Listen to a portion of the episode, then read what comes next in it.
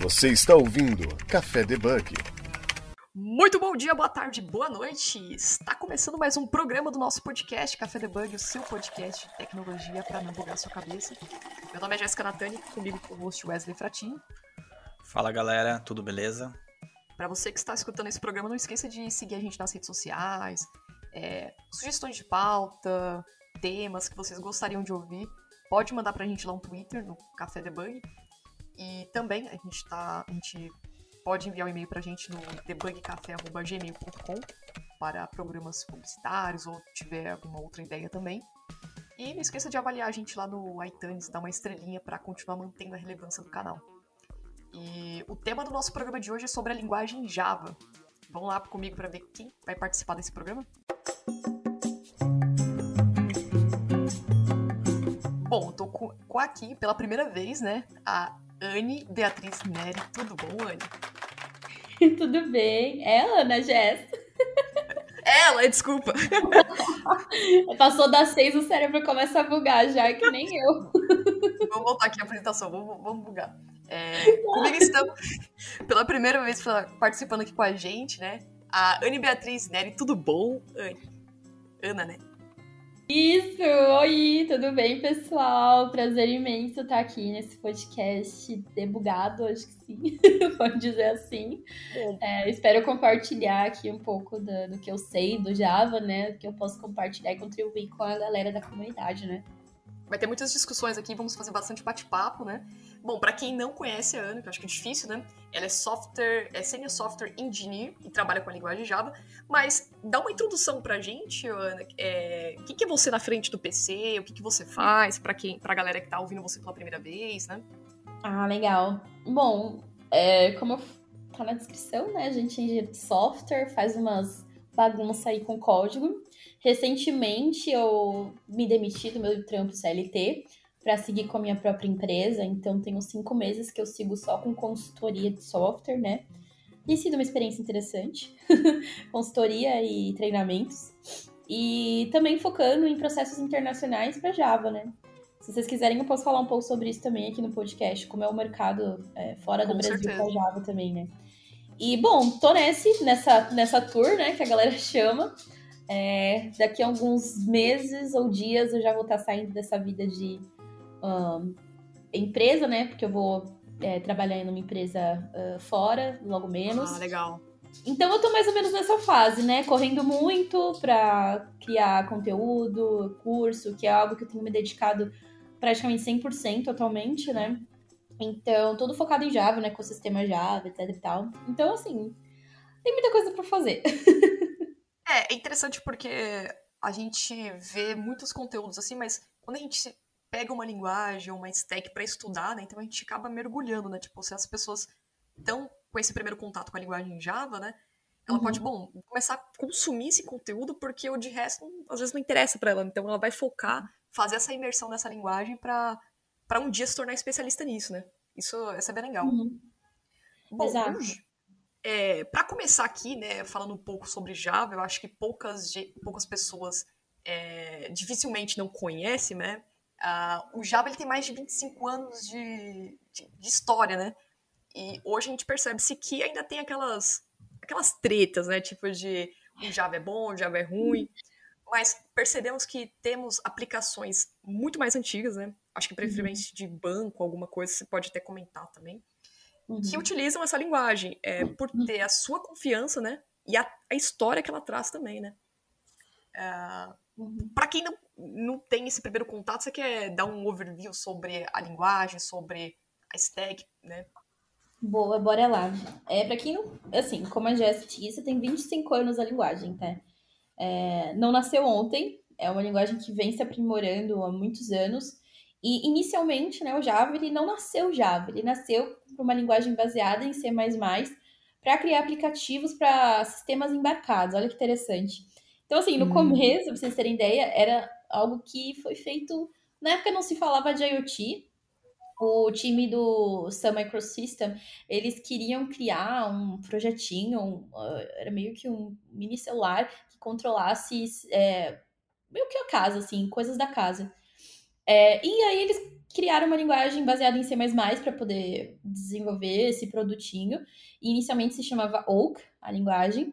E aí eles foram aprimorando, aprimorando. Na época, em 1995, é, esse tipo de tecnologia ainda não era algo que o mercado estava maduro para poder absorver. Então eles meio que deixaram de lado, porém eles continuaram, né, nessa nessa, como que eu posso dizer? Nesse aprimoramento aí do do Java, né? Uhum. Na verdade, errata, não foi 1995, foi 1990, porque começou como Green Talk, depois foi para Oak.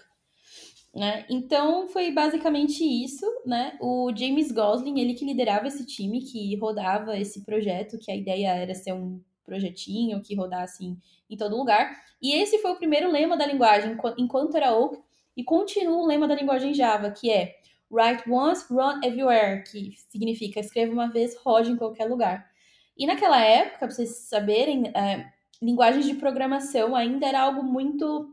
É, muito C, muito C. A web estava começando, né? Em 1994, o Eric Schmidt, que atualmente é o CEO da Google, ele criou, né, uma a linguagem que iria se comunicar com o browser. E foi aí que o time do Sun Microsystem percebeu que o Java poderia e deveria ser algo além de só Oak. Foi aí que se tornou o Java. E aí depois essa linguagem que foi da web se tornou o JavaScript, porque o Java já era tão famoso que eles queriam ter um Java junto do nome para pegar fama, então assim, é. bem louco. E assim, basicamente é isso. O Java, como ele, ele começou como programação de para jogos, eles ainda queriam seguir algo que tivesse um tato com o usuário muito grande, então por isso que quando a gente era criança e jogava os joguinhos lá no Nokia, a gente via o símbolo do Java, né? Até hoje a gente vê, então assim, algo que se mantém até hoje, mas não em grande quantidade igual antigamente. E assim, basicamente é um breve resumo do Java, como ele surgiu e, enfim, é basicamente Sim, é, é interessante porque na época, por exemplo, a, é, na época que eu, eu estava na faculdade, em, em, meados de 2014, 2013, nosso, o nosso primeiro contato com a linguagem de programação foi o Java, né? E aí depois uhum. veio o C Sharp, então que é bem similar à sintaxe. E antigamente a, a treta era maior, né? Tipo, entre o C Sharp e o próprio Java, né? E eu acho que o Java ainda era bem mais forte que o C Sharp naquela época, né? Uhum. É, então, tipo assim, essas tretas é, é, engraçado. Eu acho que, tipo. Eu não. É, eu não sei se é muito arriscado dizer que é imaturidade, Também, mas de carreira e de, né? Porque, poxa, conforme a gente vai pegando experiência, né? Por mais que, por exemplo, eu tô seguindo uma carreira especialista, eu já mexi com outras linguagens, mexo com outras linguagens, né? E a gente percebe que cada um serve para um momento específico, serve para problemas específicos. E eu acho que o, o, a Microsoft soube alocar muito bem o C Sharp, né? Então, assim, tem espaço para todo mundo, eu acho, né? Tipo, mano, tem possibilidade de escolher, né? Tem mercado, então. Exatamente. Se um dia falarem para minha mãe, olha, Ana, você vai ter que programar, sei lá, em, em JavaScript, eu vou, cara, pagando. e o seu primeiro contato, assim, com programação foi com Java ou teve outra linguagem antes do Java? Assim, é, primeiro contato profissional foi com Java, mas meu primeiro contato com programação no geral foi com C né? E com programação de, é, de máquina. Mas eu não me dei muito bem naquela época, e aí eu meio que deixei de lado, né? Mas na faculdade eles ensinaram algoritmos e lógica com C Sharp primeiro, né? E aí no segundo semestre pularam para Java. E para procurar o primeiro trampo eu acabei me identificando mais, né? Então. Bacana. E a gente entrando aí na, na era, nessa, nessa toda evolução que a gente teve aí do Java, é, hoje a gente vê as aplicações sendo criadas ali usando o Spring Boot, né? E o porquê de usar o Spring Boot na realidade? Então, um, a gente tem passado com uma modernização da web e de sistemas né, empresariais. O Spring, né, o ecossistema do Spring, só para quem está escutando e foi iniciante, Spring e Spring Boot, eles são diferentes, né? O Spring é o framework como um todo, e o boot, que insere dentro dele, faz parte de módulos, né? Então, o Spring tem o um módulo web, tem um módulo de para é, manusear bancos de dados, módulos de Worm e tal. Então, assim, o Spring, acredito que foi um, um boom muito interessante, porque antes, por exemplo, eu já trabalhei em banco que usava é, JBoss, Tomcat, tudo na mão, né, para subir um sistema web. Já o Spring ele veio facilitando isso, porque ele já traz isso debaixo dos panos, e para você criar um projetinho web, você só seleciona as opções que você quer, os módulos que você quer, e ele já traz um, um projeto zip para você, né? Então, assim, é, o porquê eu acredito que é muito da facilidade, né? Hoje a gente tem outros frameworks que vêm é, facilitando bastante o nosso dia a dia, como o Quarkus, por exemplo, Microprofile, que é da Payara. Então, assim, acho que o Spring Boot ele foi um início muito bacana que a gente teve no mercado, né? Tipo, ajudou a criar softwares mais robustos, né? Então, assim, eu acho que esse é o porquê. E sempre quando alguém me pergunta, ah, tô iniciando, você acha que vale a pena eu aprender Spring e tal? Eu falo, cara, eu acho sim. Eu acho que é interessante saber como funciona sem Spring também, como usando servlets, mas é muito interessante usar Spring também é, e, e, ver como que a otimização facilita a nossa vida, né? Basicamente. Eu achava que o Spring Boot era o único framework, não sabia que era dois frameworks, né? Spring Boot separado, né? E tinha hum. esse Quartz também, não, não sabia. Então Sim. o Java ele tem três frameworks que, assim, você pode criar suas aplicações e utilizar um desses três para determinada situação, para resolver determinado problema. Uhum. E o Quarkus, para vocês saberem, ele é open source, então, tipo, qualquer pessoa pode contribuir. É o da Red Hat. É, então é bem bacana, porque é um framework que está crescendo muito e ele é bem mais performático que o Spring. Eu já participei de uns workshops com o pessoal da Red Hat, com o Vinícius Ferraz, por exemplo, e que ele é bem famoso também no Java. E ele fez uma demo, né, criando uma REST API com Quarkus, e ele fez um... Ai, como que é o nome? Mas ele ficou mostrando lá as performances, quanto de uhum. memória que a JVM consumir e tal. Então é um framework mega, é, mega robusto. A última empresa que eu trabalhei, os novos microservices estavam sendo criados com Quarkus também, né? Então tem tomado aí um espaço bem bacana no mercado. E é open source. É open source. Ah, interessante. Uhum. Porque eu ficava. Mas, assim, uma pergunta: você acha que a evolução do Java, de, de alguns tempos para cá, de alguns anos para cá, ela vem crescendo conforme a criação desses frameworks? Ou você acha que o, putz, se não tivesse o Spring Boot, se não tivesse o Quartz, o Java seria aquela coisa do passado e não teria essa dificuldade de crescer? Ou, ou não? Boa pergunta, Jess. Mas assim, eu acho que muito disso se dá ao fato do time que cuida do Java, que hoje em dia é Oracle, e antes era. Eu não lembro quem era. Mas eu acho que isso vai muito do time querer sempre atualizar a linguagem. E uma hora ela vai precisar ser atualizada para a web, porque as coisas elas precisam ser transformadas, né? Eu acho que o Java ele é um, exemplo, um bom exemplo de uma linguagem que soube se adaptar ao mercado e às necessidades. Então eu acho que é difícil falar é, é pelo, pelo fato do Spring. Eu acho que é pelo fato da web como um todo ter essa necessidade de resposta é, com grande performance em um curto, um curto espaço de tempo, sabe? Então eu acho que as empresas tiveram que se remodelar, tanto as empresas que uh, dão suporte para essas linguagens em si, né? Então, assim, hoje, para vocês terem ideia, o Java está na versão 17 para 18. Então, muita coisa mudou, muita coisa evoluiu. É, então, assim, é, é, muito, muito louco. Então, eu acho que se deve ao fato disso, sabe? Eu acho que tem mais a ver com a, a web se transformando e o mercado de trabalho, assim. Acho que uma coisa leva a outra, assim. Interessante. É legal que acho que até os quando você fala o Java ele foi para a web porque antigamente ele fazia a, a, próprias aplicações dele, os softwares, era tudo voltado para um, para um hardware, por exemplo, aqueles telefones da Cisco, ele Sim. tem uma programação por baixo, né? pelo menos a maioria. Sim, exato. É, então, e tipo, mais para correr nesse assunto, é, eu acho que se, se tudo se dá a, a, a ser adaptável. Tanto que, tipo assim, a gente vê que muitas linguagens surgiram do C++. Por quê? O C++ ele não se atualizou. E se se atualizou, eu não vi, mas enfim. É, e muitas linguagens se deram é, dele pelo fato de ter muita performance, de ter lá um engenho que roda muito bem. Então, assim, essas linguagens que se surgiram foram se adaptando de acordo com que o mercado precisava e desenvolvedores, né, precisavam também. Então, acho que é, eu acho muito louco esse processo, porque ele parece ser muito lento, né?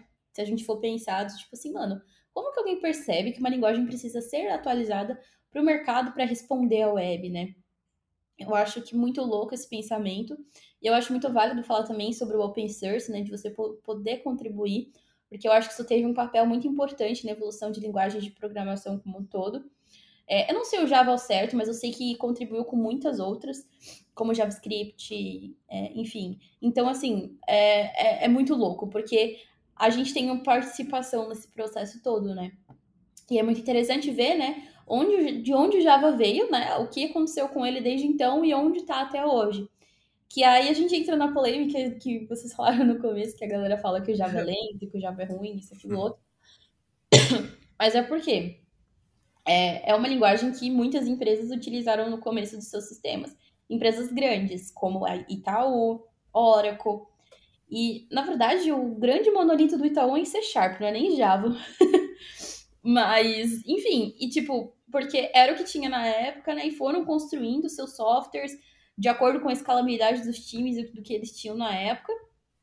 E, enfim, eu acho que eu me perdi aqui no pensamento, porque se deixar eu falo. Mas, não, enfim. mas faz sentido.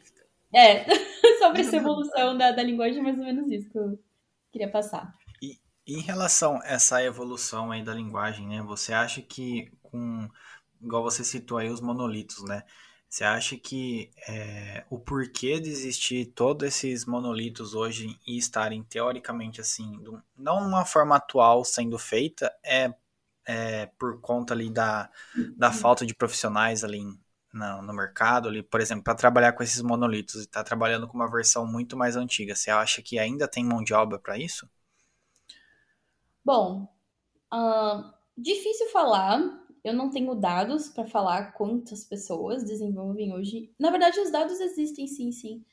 Falam que é uma das linguagens mais usadas, né? Sempre tá num top 5 ou no top 10 como um todo. E no Brasil eu não sei dizer, tá? Como que tá, quantas pessoas, mas eu sei que muita gente vem me chamar falando que tá programando em Java e tá começando a programar. Então, creio eu que tem mercado. E vaga, óbvio que tem, né? Parece para mim todo dia. Até vaga, vaga de estágio. Aí eu fico, mano, você não leu meu perfil? Mas enfim.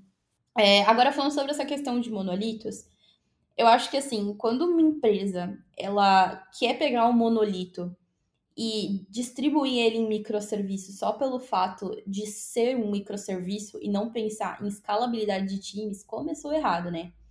Eu acho que um microserviço ele tem, ele é muito, é, ele foi feito para separação de times, assim, mais do que separar tecnologias. Porque se a gente for pensar, um monolito, quando a gente tira para um microserviço, ele acaba ficando até um pouco mais complexo, né? Então eu acho que assim, é, são alguns pontos que envolvem essas empresas, algumas continuarem nos monolitos. Uma delas é, a, é um sistema agarrado. Então eu posso citar aqui para vocês uma lista gigantesca de monolitos que eu já trabalhei, que o time era grande, o time era eficiente e não dava para subir um microserviço em produção, porque toda vez que fazia um teste na, no ambiente de desenvolvimento, quebrava alguma coisa de um monolito, né? Então, assim, né? Eu acho que depende muito. Eu acho que isso vai muito também do quanto a empresa e a gerência está empenhada em distribuir aquilo em microserviço. Acho que não tem muito a ver com o time, porque tem muitas empresas que não estão afim, né? Fala assim, ah, tá funcionando, tá entregando valor, suave. Risco, né? Não entende o que vem por trás. Tipo assim, cara, dá para entregar o triplo de valor se você tirar duas sprints ou três sprints pra gente mitigar esse monolitão aí, para ele performar melhor e mais, né? Então eu acho que é, é, são muitos pontos, né? Muitas, muitas variáveis que, que chegam assim, sabe, nesse resultado. Mas para quem está assistindo, assistindo, ouvindo e se questiona se ainda tem vaga, cara, tem sim, né? E, e os times de Java, assim, é, são muito bons, assim, pelos os dos que eu trabalhei até agora. Até os freelas que eu faço, assim, são sempre projetos muito legais, muito divertidos de trabalhar. O Eric, que é meu esposo, ele é programador JavaScript, né? E ele pode confirmar isso, tá? Caso ele. Ele não tá aqui, mas caso ele esteja, ele confirma. Que ele falou que os projetos que ele viu trabalhando, é, ele nunca teve oportunidade de trabalhar na vida dele. E ele tá há 10 anos trabalhando com JavaScript. Caramba. Coisas então, assim, revolucionárias, assim, né? Aham. Uhum. Exato, tipo, são projetos muito ricos. Justamente porque é uma linguagem que por detrás dos panos, assim, é, a base é programação orientada a objetos, então, assim, é uma base muito, muito forte que exige bastante de um dev para programar naquilo também, né? É uma curva de aprendizado grande. Então, acaba que os projetos eles vão se enriquecendo de acordo com o que a linguagem permite, né? Mas isso Olha, é que dois... falou? Você tocou dois pontos que eu quero frisar, mas eu vou voltar aqui na pergunta da arquitetura do Java, que eu fiquei com uma dúvida. Pode ser que seja uma pergunta um pouco boba, porque acho que deve fazer parte da arquitetura, uhum. mas faz bastante tempo que eu não mexo com Java. Embora que a gente tenha uma aplicação na empresa é, Java, né? Roda no IntelliJ, tudo certinho. Uhum. Mas a minha dúvida é, ainda existe aquele conceito de Java compilador, bytecode, Java virtual machine? Ele ainda existe esse processo por baixo dos panos da arquitetura do Java? Ou mudou alguma coisa? Então, como que funciona, Jess? O Java é a linguagem, né? Aí é difícil falar isso sem escrever, né? Nossa. Mas vamos lá. vamos pensar, vamos fazer um o JavaScript mental aqui, o Java mental. Vamos pensar que tem o Java, né? Quando a gente executa ele, sem pensar é, em executar, tipo, no terminal, vamos pensar que a gente está executando ele na mão ele precisa passar por um Java Compiler, né? Esse Java Compiler vai transformar o código que a gente lê, ser humano, né? Como System Out Print Line, em um bytecode. E isso é diferente das outras linguagens, porque muitas linguagens transformam isso para um binário. E, se você, e transformando isso para um binário, isso não torna uma linguagem que é, roda em qualquer lugar. E aí a gente volta para o que eu falei no começo do podcast, que é o lema do Java, né? Escreva uma vez, rode em onde você quiser, em qualquer lugar. Que é justamente isso. O bytecode, ela é a linguagem que a JVM consegue ler. Então, isso acontece em momento de execução. Então, quando você dá esse Java Compiler, tudo isso acontece. E aí, no momento que você executa o seu, uh, o seu arquivo Java, ele já vai fazer essa compilação. E a JVM, que é a Java Virtual Machine, ela tem N responsabilidades, né? Mas uma delas é, além de executar e compilar o seu código em momento de execução, é fazer uma varredura em métodos para que o garbage collector pegue objetos que não estão sendo usados ou objetos sem referência e leve para um espaço de memória que se chama old memory. então ele leva isso para old memory e fala assim, ó, não estão usando esses objetos. E aí ele executa só aquilo que está com referência. E às vezes esses objetos sem referência, às vezes a gente nem tem noção, nem debugando, né? Mas ele faz esse processo e existem alguns plugins que você consegue visualizar isso, como, ai, eu esqueci o nome de um plugin que, mas eu posso passar depois pro pessoal e eles colocam nos links. Mas enfim, esse é o processo. Por isso que falam que, ah, sei que porque o Java é lento, mas gente, olha o tanto de coisa que ele faz por debaixo Verdade. dos panos. E isso eu tô falando de um arquivo, né? Tipo, Imagino num projeto, tanto de verificação, né, que, que, que, tem que ser feito. Eu acho que vale muito a experimentação, experimentação de quem nunca executou um projeto Java na mão, executar. Até para vocês verem como que é um bytecode na vida real, né? Como que é a carinha dele. Mas é mais ou menos isso que funciona. Eu gosto muito de fazer a analogia da JVM como uma máquina de café do Starbucks. É uma máquina de café que moe o grão e entrega o café coado e líquido para o cliente. Ah, perfeito. Eu achei que tivesse mudado alguma coisa, mas não faz sentido mudar, sendo que faz parte da arquitetura do Java ter isso. Inclusive, Sim. tem aplicações, por exemplo, celulares, smartphones, ainda existe, ainda as pessoas desenvolvem com Micro Edition, que seria aquela versão ME, aí tem Standard Edition, né? seria para desenvolvimento de aplicações é, ambientes, mais ou menos como se fosse desktop, né? E a aplicação web também, né? Uh, então, seriam esses três, né? Uh, acho que é, na verdade, é, o ecossistema ele é o JDK, uhum. que é o Java Development Kit. Aí o JDK, ele tem a, o ambiente de desenvolvimento do Java. E dentro do ambiente de desenvolvimento do Java, a gente vai ter o Java SE, que tem os pacotes. E dentro do JDK também, a gente, além de ter os, Java, os Development Kits, a gente também tem as APIs. Se eu não me engano, eu acho que é assim. Agora, para jogos, aí eu não sei. não, não tenho profundidade. Mas, no geral, é assim. Tanto que Quando a gente precisa baixar um Java, geralmente a gente baixa o JDK, né? Porque aí ele já traz todo, toda a galera junta, né? Perfeito. Bom, antes da gente falar, começar o assunto aqui da pauta sobre as empresas que utilizam as aplicações em Java, é, você tinha mencionado um ponto sobre orientação objeto, tudo. Uhum. E eu uhum. percebo, Ana, não sei se você também percebe isso, que ainda há uma pequena falha no entendimento das pessoas sobre programação orientada a objetos. E você chegou até a fazer um post sobre isso, explicando. Uh, no desenvolvimento do Java, você acha que ainda existe esse conceito das pessoas não utilizarem a programação orientada a objetos de forma correta ou entender de uma forma um pouco rasa? Você acha que ainda tem essa, essa profundidade para ainda para as pessoas entenderem, se aprofundarem mais antes de desenvolverem a, na linguagem Java, uhum. por exemplo? Uhum. Olha, eu vou falar o que aconteceu comigo. Quando a gente é júnior, a gente quer aprender tudo num curto espaço de tempo, né?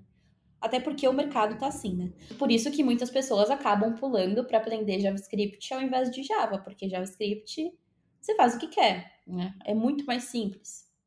Agora sim, sobre essa hum, rasidade, não sei se existe essa palavra em programação. Né? carência, né? Carência, exato. Ah, pode ser uma carência.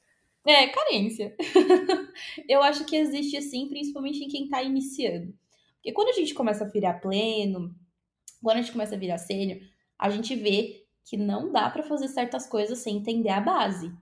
Você vai ter dificuldade até para resolver um bug. Ou seja, você vai ver lá, sei lá, você vai, por exemplo, o conceito de é, de abstração. Né? Você vai ver lá os exemplos de abstração, mas você exatamente não sabe o que é abstração. Tanto que no meu post no Instagram eu até falei que foi a primeira coisa que eu vi, né, quando eu comecei a programar. Tipo, eu falava, mano, o que, que é isso, sabe? Como assim? Ele só mostra detalhes, não mostra o, o, o objeto como um todo. Outra coisa também é o encapsulamento. Eu falo assim, gente, o que, que é protected? O que, que é private? O que, que são essas coisas? Então eu não, não entendia, sabe? Então, assim, é, vai começar a ter dificuldade nessas coisas, dificuldade nas coisas simples. E aí, eu acho que Plane Senior, é, eu, dos que eu trabalhei agora, se teve algum que, pô, você tem que fazer isso, eu não sei dizer. Mas Júnior é, nossa, a grande maioria. É muita dificuldade, justamente porque tem pouco assunto acessível o único lugar que eu busquei um assunto que me trouxe uma profundidade, além da documentação do Java, foi o curso da Loiane. Então tem pouco acesso, né? Então você fala, cara, eu vou ter que ler um monte de coisa em inglês para entender esses bagulho muito doido, né? Então é, é normal, né? Às vezes a pessoa só vai entender que vai precisar quando ela virar sênior. Aí vai ter que voltar e fazer um curso de base de orientação a objetos para voltar a entender tudo. E é normal, né? Eu não julgo também porque o mercado pede coisas muito rápido a todo momento. Mas eu sempre sou a favor de não ter vergonha de voltar uns passos atrás para poder evoluir mais três na frente. Né? Então, eu lembro que quando eu era júnior, eu estava começando a. Eu tava acho que já uns seis meses no trampo. E eu não, não estudava essas coisas. Eu estava entregando de acordo com as entregas. Entregando de acordo com as entregas, mas era realmente isso. E aí eu lembro que uma colega minha, uma colega minha do, da comunidade da Visual Girls, a Paula, ela me deu um toque muito grande. Ela falou assim: Meu, você precisa aprender a base. Sem a base, a gente não cresce. São coisas que parecem ser simples, mas quando você tem profundidade nisso, você cresce muito rápido, você ganha uma riqueza dentro de desenvolvimento de software. Aí eu fiquei meio assim, porque eu falei, ah, eu queria estudar, sei lá, web, eu queria estudar testes, mas, gente, não tem como estudar coisas além se o do antes não, não, não tá ainda fazendo sentido, né? Tanto que eu levo isso para mim até hoje uh, antes de eu estudar algo mais avançado, eu me pergunto e falo, cara, isso que eu tô fazendo ainda faz sentido para mim? Tem alguma coisa antes disso que ainda não faz sentido? Que aí, aí assim eu vou, né? Tanto que hoje em dia eu produzo conteúdo assim mais pra galera iniciante e eu tento frisar, sabe, nessas coisas que parecem ser chatas, mas que na verdade faz um mega diferencial, sabe? Tipo, a, o desenvolvimento ele é muito além de arquitetura distribuída, arquitetura orientada a mensagens, arquitetura hexagonal, testes. Às vezes, a base faz muita diferença, sim. e é louco isso, né? Porque você fala, pô, a orientação a objetos é básica. Ah, algumas pessoas aprendem na faculdade com, com C++, sei lá, com C Sharp, mas é importante, sim. Faz uma diferença do desenvolvimento de software, que às vezes sem isso, como eu falei, não dá nem para resolver bug. E esse ponto é, é uma coisa muito importante porque é, o que eu vejo assim e vivencio é que às vezes nós mesmos ficamos ali receosos de dar um passo para trás. Ah, igual, é, pô, já vou começar a trabalhar com framework, já vou começar a fazer isso, fazer aquilo, só que tipo, realmente, às vezes está faltando alguma base, às vezes está faltando uma coisa ali que você enrosca, uma, uma lógica ali, então exercitar é fundamental, né? Então, é, isso também se dá em conta pelo X itens que uma vaga pede, né? Então, às vezes você fala, pô, eu vou pegar e estudar muito mais do que a vaga pede ali, eu já sei uma coisa basiquinha ali, e vai levando, né? Só que chega um momento, chega uma hora ali que, tipo, vai, não vai mais fluir, entendeu? E aí que acontece ali de, tipo, você pegar e entrar em desespero, né? Porra! Por, por isso que eu não julgo, sabe? Quem às vezes vem me mandar pergunta e fala, ai, mas eu eu tô aprendendo Spring porque eu queria passar na vaga X, Y. Porque eu não sei nessa Sharp, mas em Java é muito difícil ter lá um requisito para júnior, base sólida em orientação a objetos. Gente, eu já vi vaga de júnior pedir TDD. Tipo. Sim, tá bem assim mesmo. Gente, mas, tipo. Mas é o ponto que você falou, por exemplo, é, programação orientada a objetos parece ser uma coisa básica, até você fazer o teste no LinkedIn. Porque eu fiz, eu acertei a metade, eu falei, caraca, eu preciso revisar a programação orientada a objetos. Porque chegam uns pontos que, até em processo, já fiz entrevistas assim, que eu perguntei pra pessoa, ah, você sabe me explicar quando você vai... Qual é a diferença entre abstração e interface, quando você usa um, usa o outro, né? Uhum. Então, são esses conceitos que, é, é como você falou, bom, antes da pessoa ir partir pro Spring Boot, volta mais umas casinhas, né? Eu acho que não tem uhum. problema nenhum. Não, não, não imagina. Porque, assim, é, o, o risco que a gente corre de não estudar é fazendo automático volta para o que eu comentei com vocês do Spring. Às vezes a gente fazendo tudo com o Spring, a gente vai metendo anotação em tudo e eu esquece como que realmente funciona por debaixo dos panos. Eu gosto muito de ter esse lema, assim, de tipo, saber como as coisas funcionam sem eu necessitar de um framework. Porque a gente não sabe o mercado de amanhã, mas a gente sabe que as coisas que vão ser desenvolvidas daqui para frente, elas ainda vão continuar usando o que ainda tem hoje. No Java, por exemplo, o Spring Boot usa muita coisa de servlet ainda, de Tomcat, JBoss, mas por debaixo dos panos. Então, assim, a gente sabe que ainda vai evoluir, mas ainda vai precisar do que ainda tem. Então, assim. Uhum. Mas, assim, eu entendo do mercado, porque realmente o mercado tá meio doido ultimamente, né? Tipo, pedindo uns negócios, uns requisitos que para júnior que eu vejo que realmente não faz o menor sentido. E a gente precisa de uma primeira oportunidade no começo, né? O começo ele é muito desesperador. Então, assim, estuda para passar na vaga, mas quando entrar na vaga, eu acho que é muito interessante você que está ouvindo fazer uma promessa para você mesmo e falar assim, cara, eu vou passar nessa vaga, mas a partir do momento que eu entrar, eu vou estudar toda a base para eu poder evoluir e ser um profissional melhor, né? É, então, fica a dica. É, isso daí é uma coisa bem, bem louca para júnior, né? Porque, é, igual você falou, tem que realmente ali estruturar e falar, pô, eu passei na vaga, só que realmente eu vou pegar firme ali nos conceitos básicos, né? Mas o que, que acontece hoje? Aí ele entra na empresa, o júnior ali, tipo, vê N outras coisas que ele, tipo, precisa estudar que a empresa ali vai estar tá usando no dia a dia, né? Então é assumir mesmo esse compromisso aí que é, dá para trilhar um caminho bem bacana. Ah, dá sim, dá Dispersa, sim. né? Dá, tipo, assim, eu sempre indico montar um plano de estudos, que é o que faz diferença. Organização é a chave. Nem que você estude meia hora por dia, mas meia hora por dia vai se juntar numa semana e vai fazer uma mega diferença. Outra dica também é você fazer pequenos projetos e pequenos exercícios com conceitos que você aprendeu. Ai, mas. Ai, meu, que, que exemplo que eu vou fazer com abstração?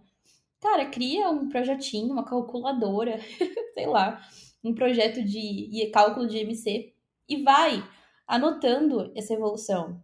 Vai colocando no GitHub, vai, vai anotando os seus aprendizados, escreve um artigo que seja, porque isso faz muita diferença, né? É, me ajudou muito também nesse processo. E eu não falo só de orientação a objetos, eu acho que em qualquer tema que você estiver estudando, né? E, bom, Resumindo, orientação a objetos é importante.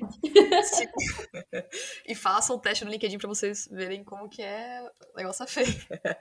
É, agora, voltando para as empresas que utilizam aplicações voltado a desenvolvimento a linguagem Java, né? eu coloquei algumas empresas aqui na lista, mas acredito que tenha várias, né? Por exemplo, é, o PicPay, Spotify, uhum. Uber, são empresas que a sua aplicação, pelo menos do back-end, ela roda, ela é feita, construída com Java, né? Sim, exato. Tem... Você lembra de mais algumas também? Putz. Itaú. Ah, o Itaú também, verdade. Itaú, é... Neon, uh, Banco Neon, que mais? Deixa eu ver aqui meus aplicativos do celular. é, tudo assim, né? Não, mas é, é que real, tipo, eu acho que Mercado Livre usa. Ah, é, usa Mercado Java. Livre usa Java, verdade. Mercado Sim. Livre usa Java. Mercado é, Livre. Alguns e-commerce também, né? Sim, sim. Tem vários aplicativos que às vezes eu tomo uns erros de Java, uns erros de exception também. Então, assim, tá em todo lugar. Tem algumas empresas que estão, ah, às vezes, mudando para Kotlin, né? De Java para Kotlin. Ah, a Warren usa Java e o Banco Cora usa Java também. Eu vi aqui nos meus aplicativos. Ah, legal, legal. É, é. Mas enfim, tem muitas empresas também que estão migrando, né, de Java para Kotlin. Então, muitos aplicativos estão é, mas na parte de back-end, não na parte mobile, tá? De estão pedindo a galera que quer aprender Kotlin, então eles estão contratando programador, é, pessoa desenvolvedora Java para aprender Kotlin para migrar os serviços, né? Então é bem interessante também. Mas, gente, muita empresa, assim, muita, muita empresa. Então, isso que eu tava falando com a Jéssica no começo, que pra lá fora, acho que é até bem mais do que aqui no Brasil. Porque lá os sistemas, eles são não mais robustos, mas eu não sei explicar o motivo do, de lá fora ter tanto uso de Java, assim, sabe? Claro, o JavaScript com os seus N frameworks, né, o React, com suas libs e tal, tem tomando muito espaço para startups, mas empresas grandes como Volvo, consultorias, que empresa que eu fiz? Eu fiz, nossa, gente, eu fiz tanta entrevista para já que eu já até perdi as contas.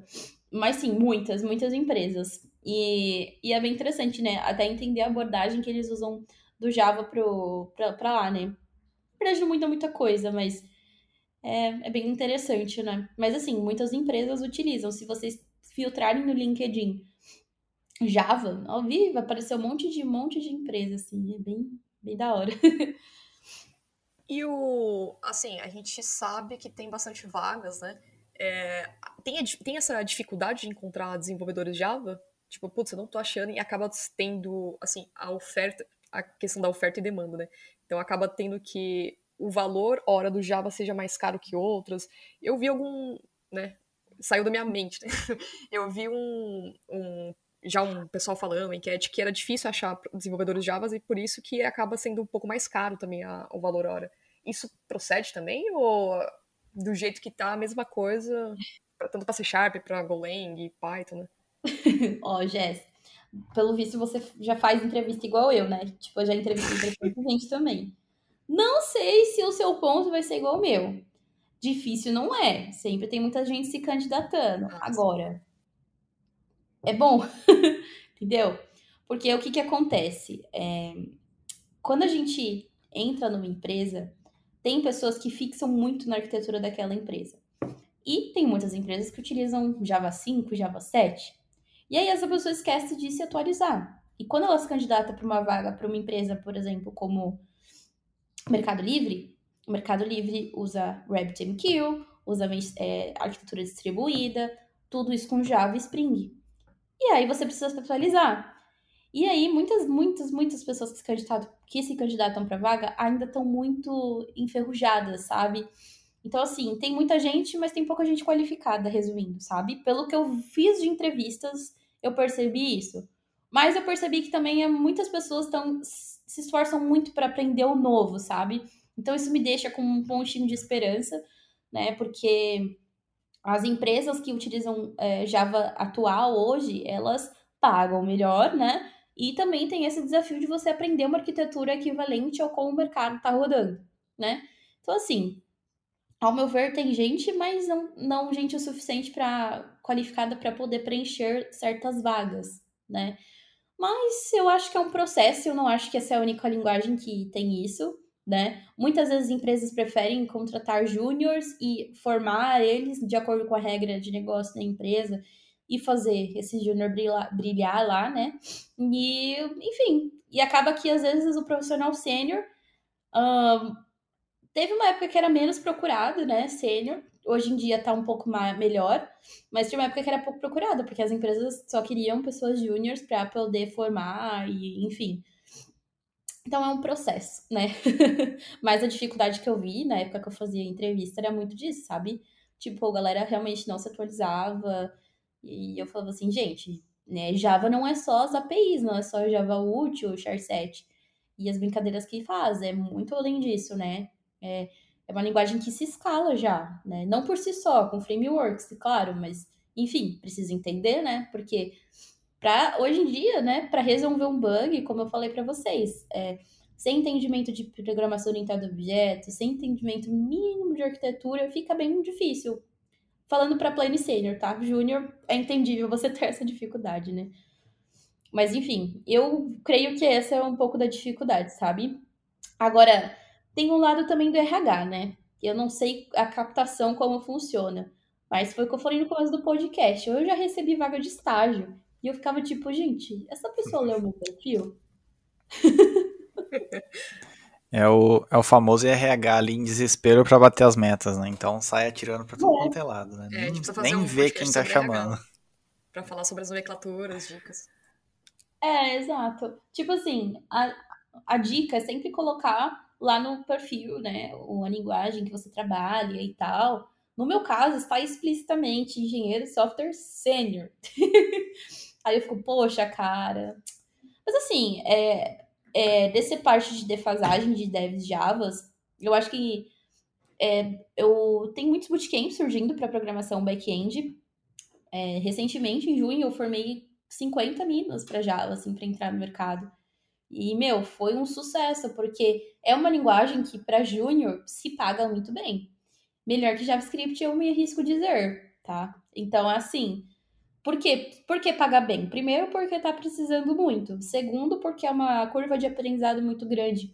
Então, se diz que se você cumpre os requisitos daquela vaga, você vai performar bem. Na verdade, não precisa cumprir todos, né? Tem alguns requisitos de vaga bem doido, mas é, você cobrindo alguns, você performa mega bem, sabe? Então, assim, N motivos, né? Mas eu acho que tá caminhando, tem de um tempo pra cá, é, sendo bem reconhecido. É, tá tendo rolando o TDC agora. O TDC sempre tem muito assunto de Java, muita empresa, muitas pessoas. Então, assim, né? Muitas coisas. Dá pra, dá fazer acontecer. É, eu acho que esse ponto aí de se atualizar referente a igual no dia a dia ali que você fica muito focado às vezes usando tal é, versão ali do Java dentro da empresa, acho que isso daí vale como tudo na área de desenvolvimento, né? Então, não somente no Java, mas em outras tecnologias, né? Então, às vezes você fica, às vezes só em, sua empresa está usando, é difícil, mas acontece, só sua empresa está usando um determinado framework, determinada é, linguagem ali, tipo, aí você sai da empresa, vê o mercado, poxa, mas ali a empresa estava usando bastante isso, no mercado não está usando nada, né? Então uhum. é, vale, vale a pena sempre dar uma olhadinha no mercado o que que tá pegando, né? Exato, exato. Eu sempre levei isso em consideração. Uma empresa não me define. Tipo assim, eu posso gostar pra caramba dessa empresa, mas, meu, eu preciso pesquisar o que tá acontecendo em outras também, né? Eu sempre gostei muito de trocar ideia com a galera de outras empresas, principalmente lá fora para saber, tipo assim, cara, o que, que vocês estão fazendo aí? O que, que, que tá acontecendo? Eu tive a oportunidade de ir para um evento em Amsterdã, Israel, em julho. julho. E, cara, eu, eu, tipo, eu tive uma experiência muito louca de entender como que o pessoal da Europa lida com software. E a parte de gestão, manuseio de times e dia a dia é muito diferente do Brasil. Então isso é muito interessante. Porque a gente sai um pouco da nossa caixinha, né? A gente sai um pouco do tipo, cara, tem coisas que são interessantes de aprender e não tem a ver só com tecnologia em si, tem a ver com soft skills, né, com dia a dia. E, claro, o podcast é de Java, mas é, muitas coisas englobam para você aprender uma linguagem nova e evoluir em uma já existente que você tem uh, um certo domínio, né? Então, é até um ponto que, que eu queria falar bastante, que é o mercado internacional de Java, né? Eu, quando comecei a me candidatar, eu achava que era só para quem era sênior. Né? Eu achava que o pessoal lá só contratava sênior. Mas não, tem vaga de júnior também. Ah, uma empresa acho que contrata bastante júnior, se eu não me engano, é as consultorias Turing, Van Hack. tem muita vaga de júnior. E, claro, vaga para sênior acaba sendo em maior quantidade, né? Porque lá eles estão precisando de bastante gente para dar manutenção. Mas tem vaga de júnior sim, sabe? Então isso é bem interessante de ver, né? Que às vezes a gente acha que para, sei lá, poder ter uma experiência diferente, a gente só precisa ser muito bem, muito bom, assim, mas é, é que o básico do Java, gente, ele é um básico muito parrudo. eu costumo dizer que eu demorei para sair do básico. Eu falava, não, eu ainda sei o básico, sei o básico. Aí eu trocava umas ideias com meu esposo aqui, com o Eric, e ele falava, cara, mas eu não tenho ideia do que você tá falando. Não, pera, esse teste eu não conheço. Que tipo de teste é esse? Não, mas o que é o JVM? Tanto que ele ficou muito fascinado, né, quando eu, fiz uma palestra sobre JVM, ele ficou bem, bem interessado, tipo, caraca, nossa. E eu era júnior na época, né? Então, assim, o júnior do Java, ele é muito, eu acho que é um pouco diferente, assim, do, do restante de algumas linguagens, né? Mas acaba que tudo que interfere na JVM é, insere uma complexidade gigantesca de, de, de software, né? Mas, enfim, resumidamente, né? Não se limite ao que você está trabalhando na sua empresa. claro que, assim, se for uma empresa grandona, aí não vai faltar coisa para aprender, né? Tem essas empresas que a gente citou, são empresas que são atuais com o mercado e estão sempre mudando, sempre evoluindo, né?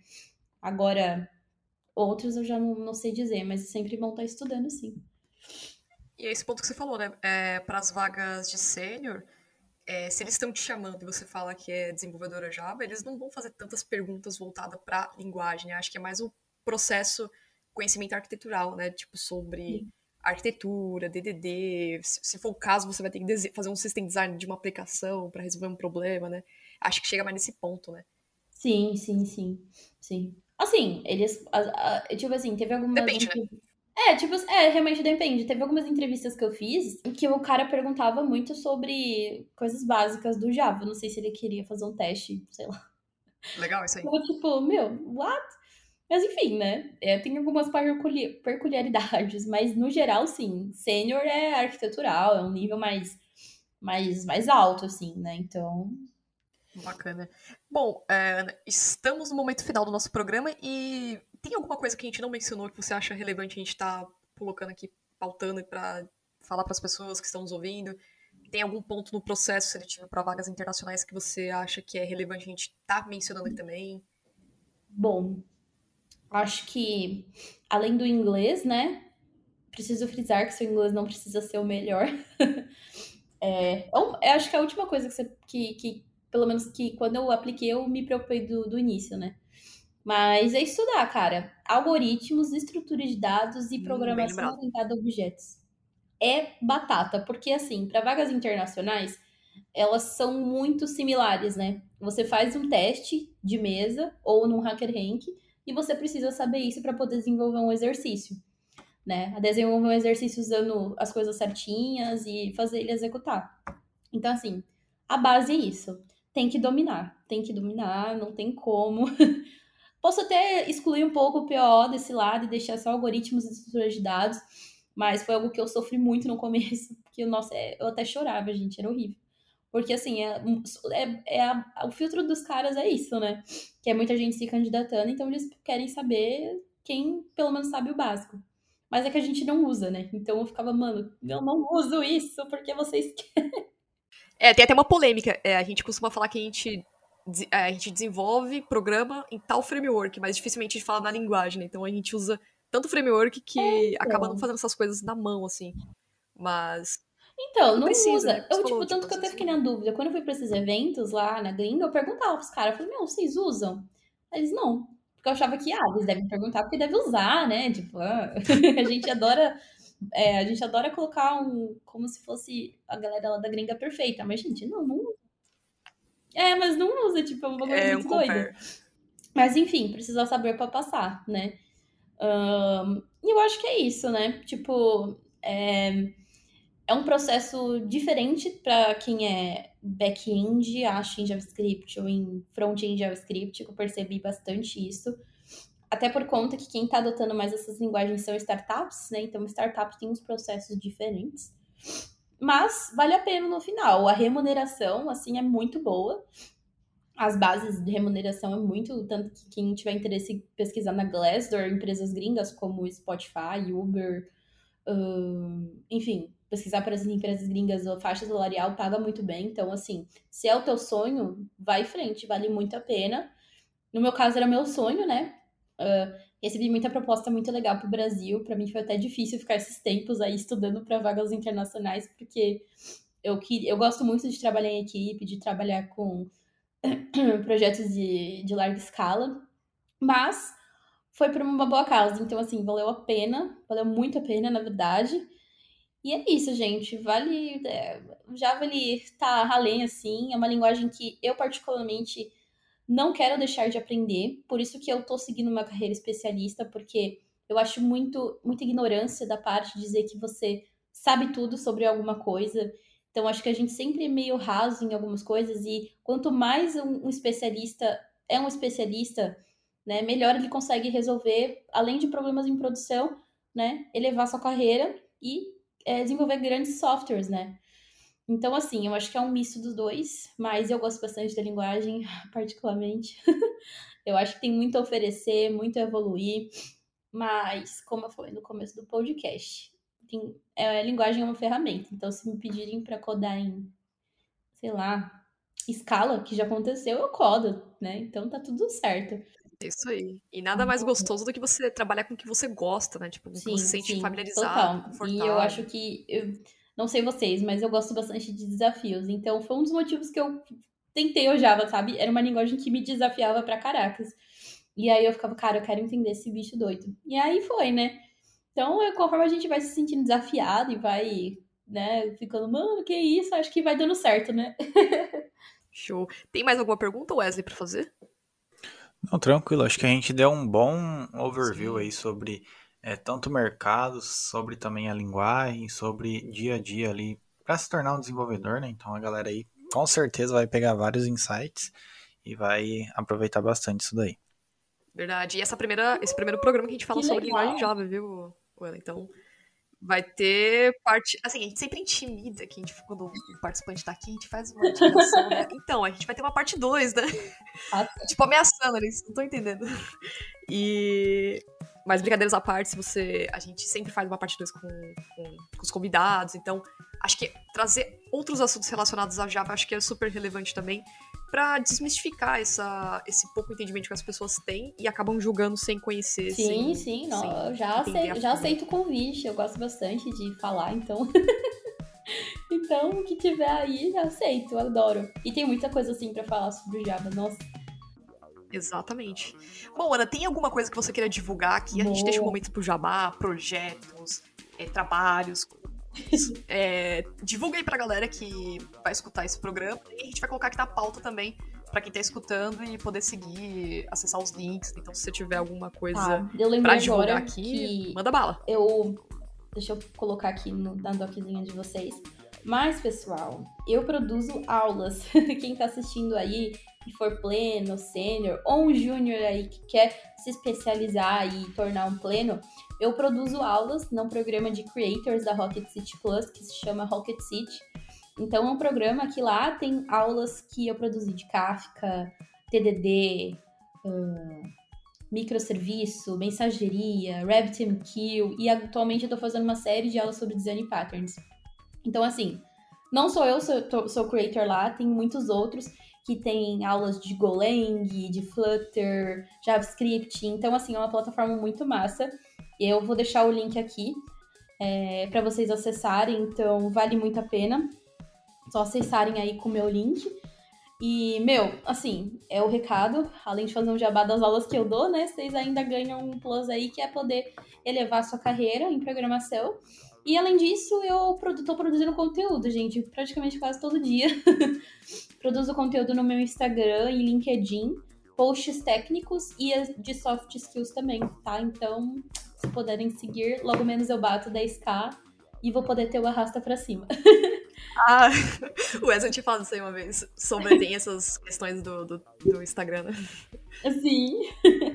Bom, mas parabéns pelo, pelos posts lá no Instagram, gostei, gostei demais, porque ficou uma coisa bem organizada, objetiva, e você, tipo, pelo menos da, dos, dos que eu estava vendo lá, achei bem legal, bem legal. Ai, ficou bem transparente. Obrigada. Bom, pessoal, então o recado tá dado, né? Pra vocês seguirem aqui o Instagram da, da Ana, é, os conteúdos dela, o curso, sugestões, pode chamar ela aqui no LinkedIn. Eu já vou bombardear sua caixa aqui, ó. Pode chamar ela no LinkedIn que ela responde. E é isso aí, galera. Ficamos por aqui. Não esqueça de avaliar a gente nas redes sociais. Dúvidas, sugestões, críticas construtivas, estamos no debugcafé.gmail.com e manda lá mais sugestões de pautas que a gente faz também. Um abraço, até a próxima. Uhul, tchau, tchau.